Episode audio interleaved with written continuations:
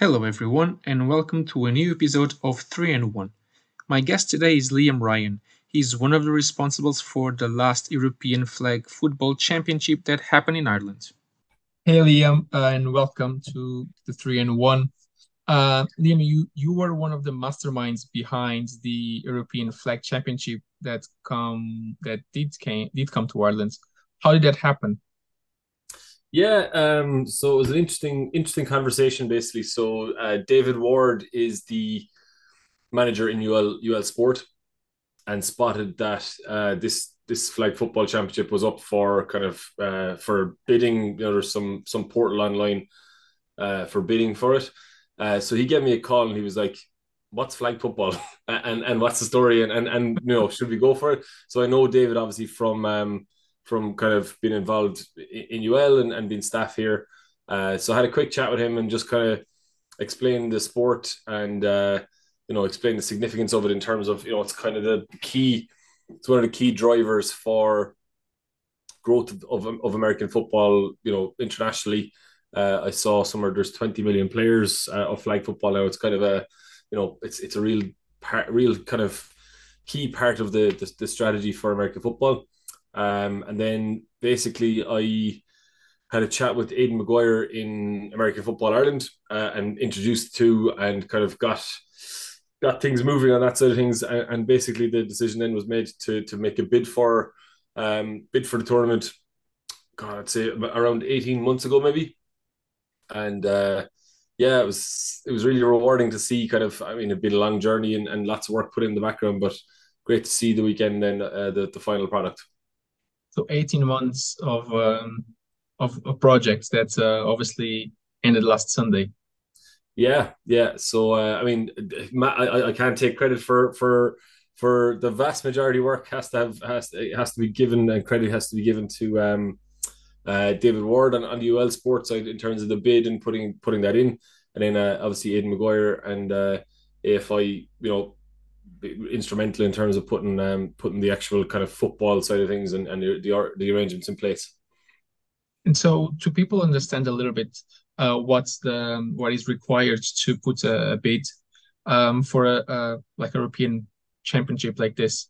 What is involved? Like, is infrastructures, like uh, accommodation? Like, can you can you that a bit? Yeah. So, um, for anyone that maybe hasn't been down to the University of Limerick, uh, we're we're very privileged, I suppose, in terms of the the um the resources and and the, and the facilities.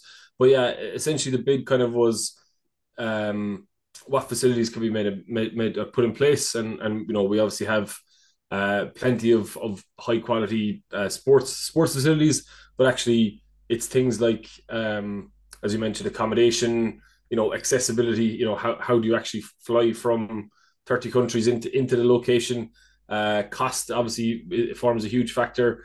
Uh, how do you feed athletes? How do you referee games? Have you got sufficient volunteers? Do you have a track record of hosting these type of events and stuff like that? So, um, yeah, it, there was quite a bit of kind of work that went into the into the the, the kind of the, the bidding process, and I know we were up against um, a number of other bids. I think the the Czech Republic and and uh, a couple of other countries uh, uh, and and universities and so on put in put in bids, but uh, UL was successful. The feedback from IFAF, who's kind of the international governing body, uh, you know, the NFL were over. I was chatting to them, chatting to them briefly, but also just the players and, and the athletes and, and the coaches. Uh, everything was super positive. I think the the the kind of the facility of um, of UL, you know, the, the, the, athletes were, were staying in Kilmurry Village and playing games probably 100 yards away um, on, on, on the pitches and, and everything was kind of close by, walkable. They could kind of live with their team. They had their own their own room in, in student student uh, villages, and it just made uh, made life really easy for them. So I think that's kind of what made the difference maker um, for our bid. I think other other previous events, teams were kind of all staying in different hotels. There might be two pitches in in one club, two pitches another club, and and and essentially there was a whole whole host of travel in between the uh, the games and stuff like that, and and just you know very very complex travel logistics. Whereas literally everyone came to UL, everyone stayed in one student village, all the games were played within kind of within eye shot of each other. So if if if you had a game in pitch one at ten o'clock, and then uh, you know the, the the the the women's team had a game on the next field fifteen minutes later, you could just pop across and watch that. So yeah, it was really good. Um, and just shows the kind of the quality of the facility, I suppose, that that's there in, in, in University of Limerick. And how many athletes were involved altogether? Yeah, so the final number I got was was uh, 640 athletes, uh, and then there was, you know, probably five or six coaches uh, per team.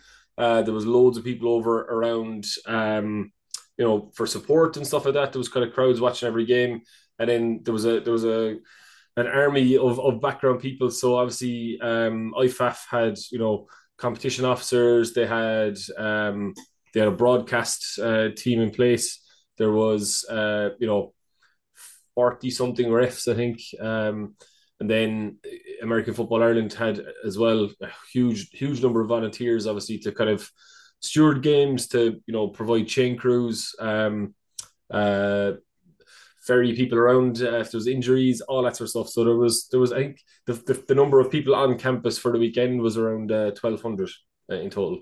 Well, yeah. And looking back now, uh, like a few days after, how did you how did you rate the the event itself?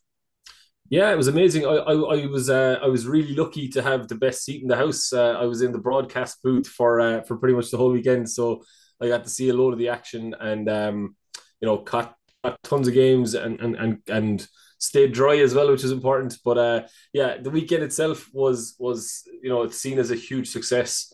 Um, the standard of football on display was was incredible. To be fair, uh, the team Germany men's team, um, I kind of had had them as my favorite from from day one, uh, and the team GB women's team, you know, uh, snatched snatched the victory the last last 14 seconds. Uh, Phoebe Schecter with a with a big touchdown at the end as well. So, um, kind of you know everyone then went to the stables for a big uh, a big party afterwards and stuff like that and, and and really really positive feedback so there was I think there was a massive amount of work put in by by everyone that was involved, but it was kind of one of those ones afterwards. Uh, myself and Dara, the, the the Vikings head coach, we kind of looked at each other and shared a bit of a, an exhausted hug on Sunday evening, but it was kind of a, a, a satisfied one because it was a job well done and and uh, you know something that had been been um, been a success for sure. We've seen amazing coverage afterwards, so uh, you know seeing seeing um, the tournament and UL and, and, and you know flag football in Ireland being mentioned on Good Morning Football and on the NFL Network and stuff like that. Scott Pioli uh, talking about it and, and former former um, you know current NFL analysts but former NFL legends talking about Limerick and talking about football in Ireland. It's it's uh, kind of one of those pinch yourself moments, and you know you're seeing cameramen from NFL films on campus and stuff like that. It's just uh, yeah, uh, like if you said it to me when I started in 2002 that something of that scale and, and importance would be happening on campus, I, I just wouldn't have believed you. It was it was amazing. What teams did, uh, if any teams, surprised you the most? Yeah, the so the the actually the men's Irish team surprised me. And I know um, uh, they, they they they didn't obviously get, get a playoff push, but in in day three they had a couple of big wins. Um, where they they they they pushed uh, Slovenia and got a, got a good win against Slovenia, and then got a, a, a last minute one point uh, conversion to to beat Poland uh, Poland, um, which should hopefully get them uh, uh, placement in, in in the world world games next year in Finland. So um, I think that was probably higher than what their expectation was. So definitely the men's Wolfhounds uh, did did really really well. Um, and to be honest, the the caliber of of the of of the the play um that final in the men's the, the men's or sorry the women's division so between teams team Spain and team GB um like some of the throws some of the catches there was like Santonio Holmes type you know uh, toe taps in, in, in on the sideline. Um just incredible play. Like it was it was it was something that it really kind of elevated the the women's game and and you know um you know there was there was some of the plays that you would put on a highlight list for highlight reel, reel for any any sport in in you know men's and women's across the world uh was really really you know impressive to watch so yeah men's men's Irish Wolfhounds, and I suppose uh, on the women's side, Team GB just you know were another level of performance above above anyone I've seen in, in the women's sport. And how did you see the the Irish Wolfhound performance, the the females in this case? Yeah, uh, I, I don't know if you saw there was there was clips of their their first score. So they they had a you know a fairly steep learning curve. I think that the you know uh, some of these some of these players it was their first kind of competitive um, uh, tournament performance. So uh, they done they done quite well in day one, but uh, you know we're fighting a bit of an uphill battle. Um, Meg Eze, who's the one of the defensive players, had a couple of interceptions and, and really good performance. But uh, when they scored against Spain, uh, on a little kind of uh, five yard five yard pitch forward from from the goal line or in, the red zone. Uh, just the sheer emotion, uh, uh, you know, on the sideline and with the players, and you could just see how much it meant to them, uh, particularly against Spain. I mean, Spain had been the the gold gold medal winners in the, in the last competition, got to the final and pushed GB, you know, to, to the very end as well. So, um, yeah, they, they kind of, I think they they gave a good account of themselves. Um, it was cool to see there was like kind of you know there was kids running around and, and, and young girls and as as a a, a father of a young girl, uh, it was great to see. You know, one of those things that you know you, you can't be something until you've seen it, and that's that's kind of the the first um, I suppose the vanguard of, of of of women's flag football in Ireland, and and they've kind of led led by example and and put you know some really entertaining games on on, on tape there for uh, for the next generation. And the dates, because uh, it was the weekend before the Notre Dame Navy game. Was that like a coincidence, or it was planned to be like around that that weekend? Um, I, I I think so. There was there was a fairly specific ask in terms of uh, you know when when when uh, there was kind of a, a small window to be able in time in terms of times time to host it. Um, I know we'd suggested that uh, date from UL's perspective, but that wasn't around football. It was more around uh, other other events on campus. So they hosted the the World Archery Games, uh, the World World um, Tag Rugby World Cup and stuff like that. So uh, the the kind of the, the weekend it happened was more based on um, on on UL's campus availability. But I think it was it was a, strategic strategically important weekend as well. You know, I think um, a lot of heavy hitters were in, and around Ireland for uh, for the for the the, the, the Navy Notre Dame game this weekend, um, and it kind of allowed, I suppose, more more coverage of the event and stuff like that. You know, we've we've seen um, uh, probably more media attention in Ireland on, on American football and, and and people talking about American football. RTÉ were down for uh, for the IFAF stuff as well. So uh, yeah, it, it, kind of I don't think it was planned, but it was a very good, uh, very happy coincidence, I suppose. And obviously, this weekend we will have uh, more international American football happening in Ireland with the the youth, youth Irish Wolfhounds team um, facing a high school team. Uh, what are your expectations for that game? Yeah, that's that's uh, that's a, a cool cool event. So there's basically three uh, three high school games happening on uh, on Friday the twenty fifth. So um, the there's two high schools, two US high schools basically playing each other. The NFL Academy uh, in the UK, which actually has a, a, an Irish kicker, is is playing another high school, and then the Irish Wolfhounds um, are, are playing a high school as well.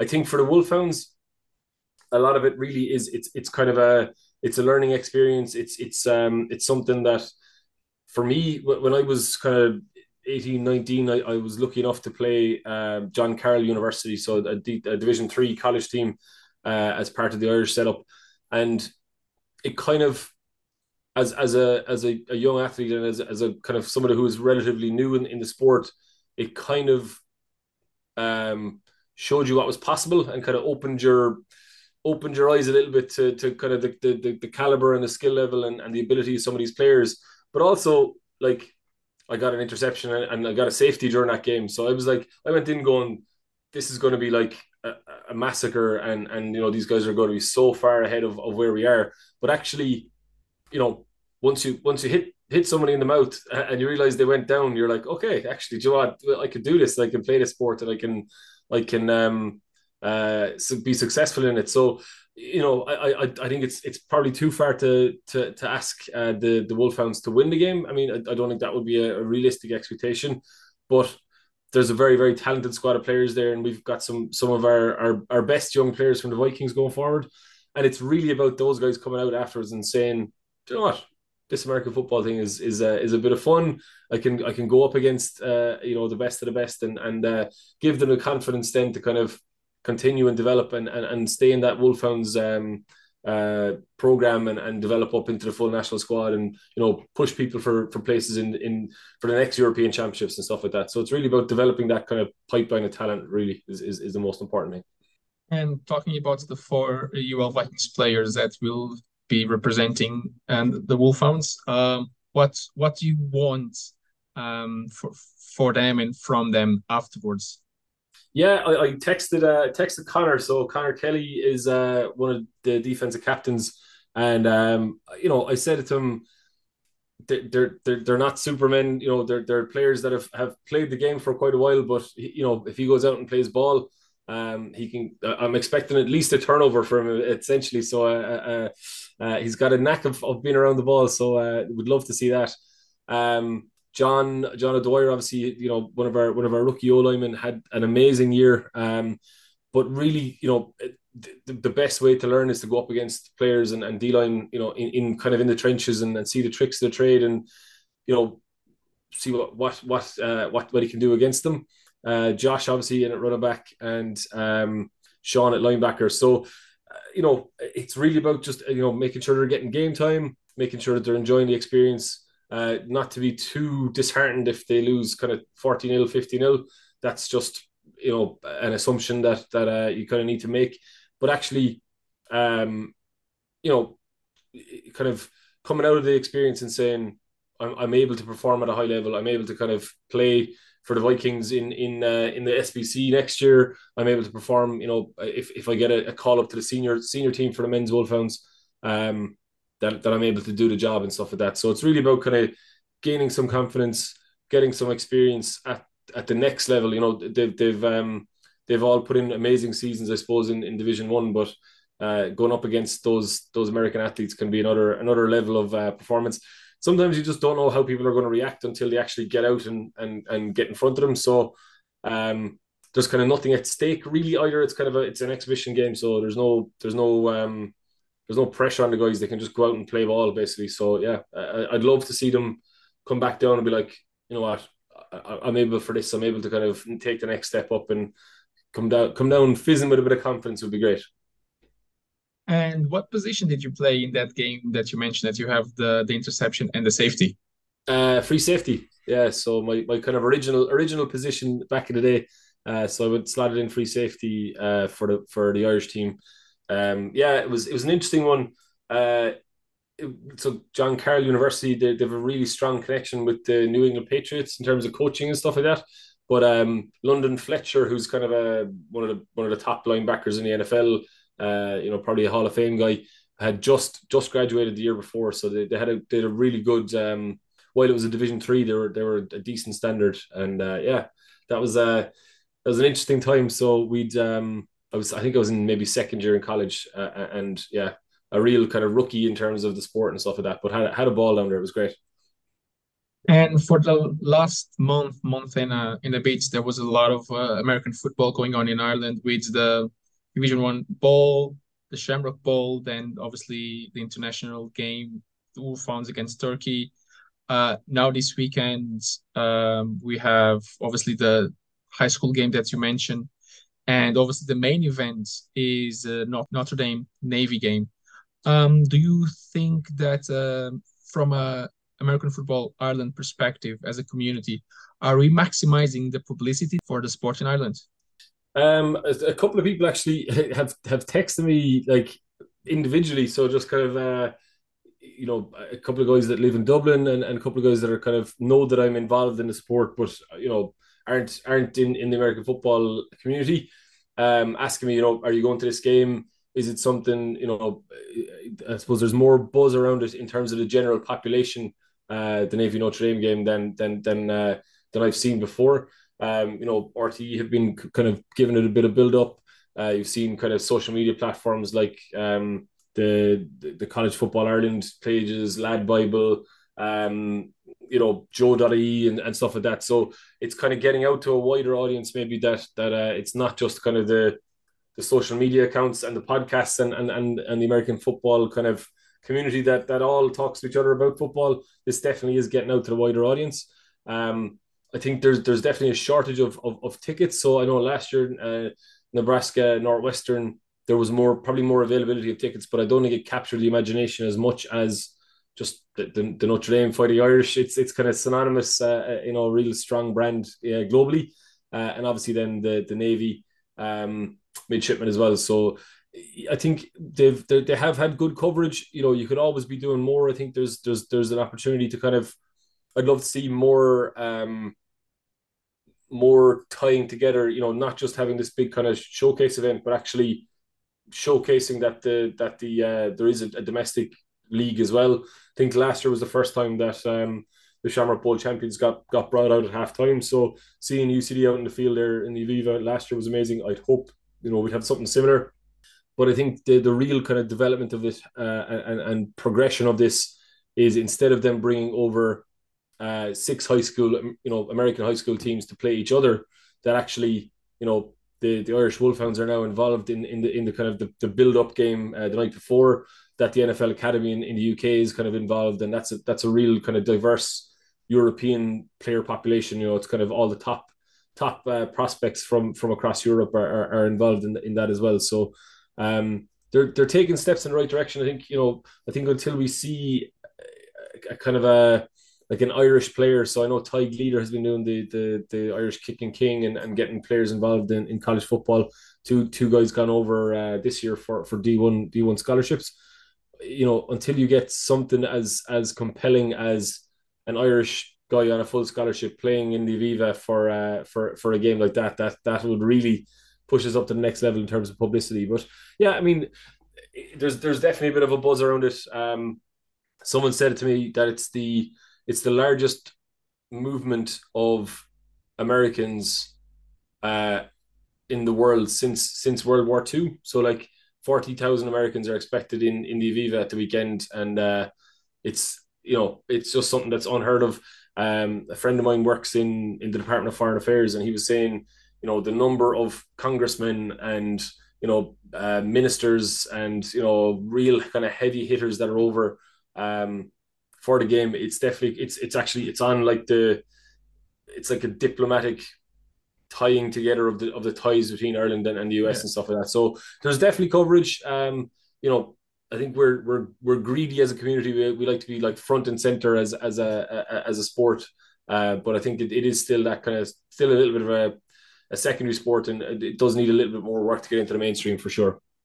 And in terms of UL and the publicity that came with the the the flag championship, um, in terms of students, uh, how do you see uh, that playing out uh, for for UL? Yeah, I sent uh, I sent a couple of clips over to our North America rep. So the, the Neve Kavanagh is our um, student recruiter for for America, and sent her over clips from NFL Network and uh, all the different kind of platforms talking about talking about Limerick and, and talking about football here. So I'm hoping that makes her life a little bit easier. People will be like, "Oh yeah, I think I heard about Limerick here before." So um, you know, it's definitely been it's been noticed by the marketing teams. Uh, Limerick.ie, you know, put put on a kind of a big feature on it as well. So it's it's kind of it's it's probably growing a bit of an awareness of of the American football, you know, history that Limerick has and stuff like that. Um, and then just for us for student recruitment, you know, UL Sport do a kind of a um, a promo of the events and stuff like that as well. So I'm I'm hoping. Uh, you know, I've been plugging away at this stuff for for 21 years at this stage. Uh, I'm hoping kind of the more the more types of events like like this that you do, the more awareness that it that it builds and stuff like that. And you know, it's just really about kind of getting more eyes in the sport and particularly with flag, it just allows it, it the, the kitted game will always turn a certain number of people off. They don't want the contact, they don't want all the, the heavy gear, and they don't want to kind of the, the complexity that goes with it. But actually, flag from an access point of view is, is quite straightforward. You know, it gives us that extra diversity and inclusion. You know, the women's team, uh, a full women's team. Um, that uh, yeah, hopefully that that's something that grows over the next couple of years and, and just builds the sport up into uh, into even more of a juggernaut. And do you think that um, flag will take over um, football? I I think in terms of like player numbers and and participation levels, I think there will be more flag players that eventually than than kitted players.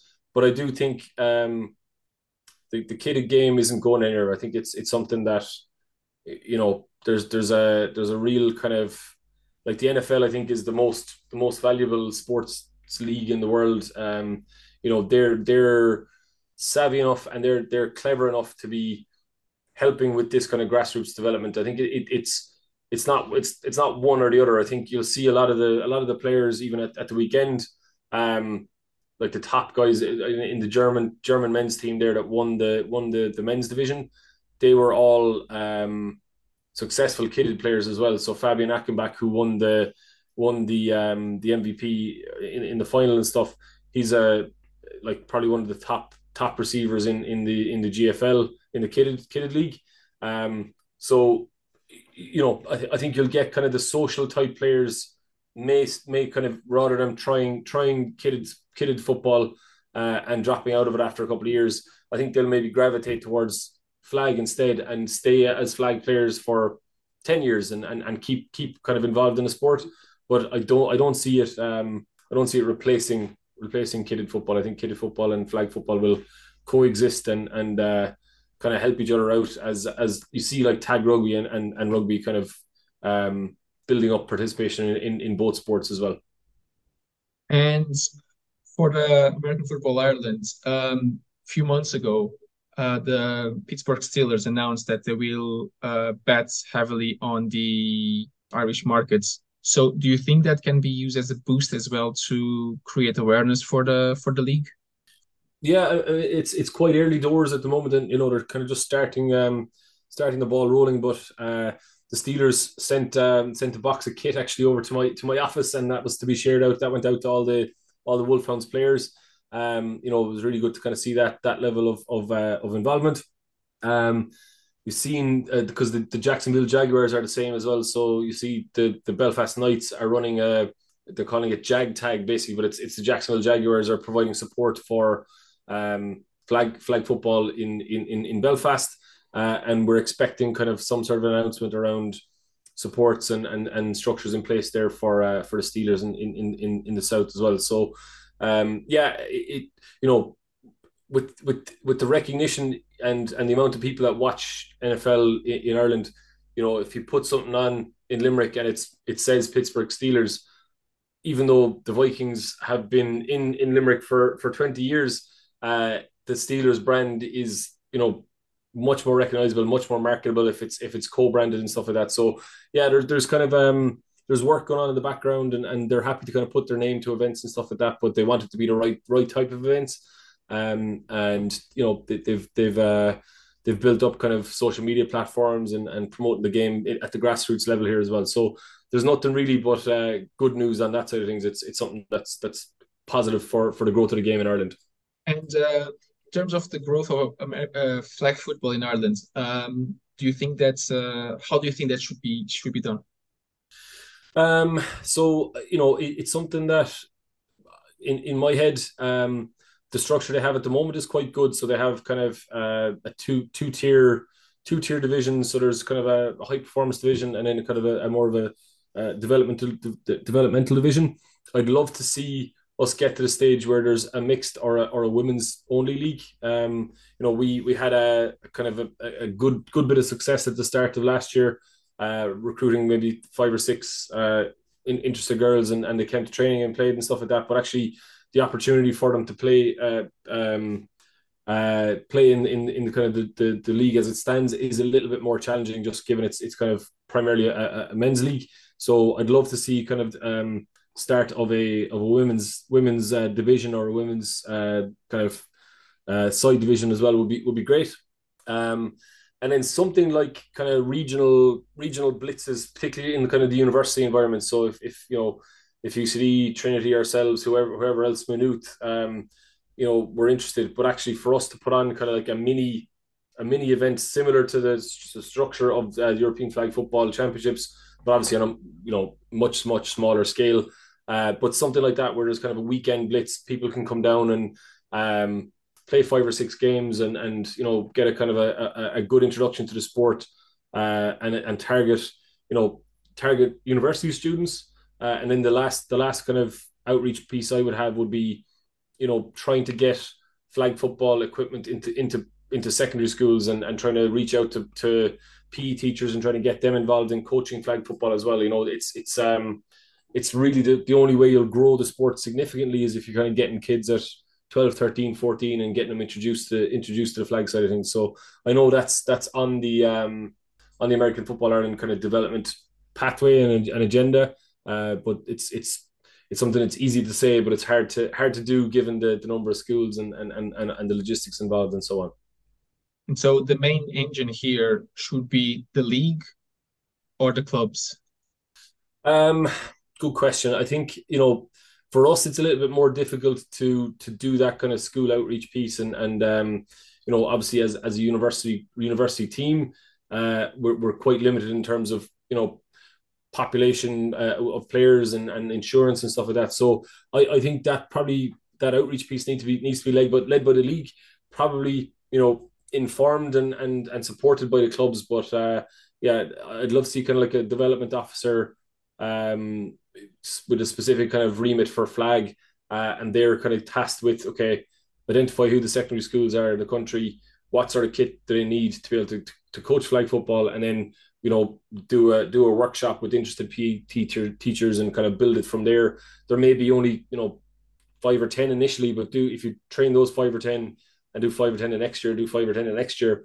Um, that's you know that's that's kind of going to grow the game, and they then act as kind of ambassadors or you're you're building kind of your your reach then if, if they teach you know five classes a week uh, for for one week and they teach them you know flag football uh, five by 30 by however many people you, you've you've you've done the course for uh, that just kind of broadens out and, and really develops the reach of American football in Ireland. Liam, thanks for that, uh, and all the success for for yourself and for UL I feel like I need a, a holiday after uh, after the month of August in in, in uh, American football. It's been just uh, kind of sitting back. I mean, obviously I'm going to the game on, on Saturday, but it's just been a hectic couple of months, uh, as you mentioned. But it's been really, really amazing and really successful. So. Uh, looking forward to our uh, Vikings awards night as well to, to kind of put a, an exclamation mark at the end of the year. See you there then, Liam. Thanks. Take care.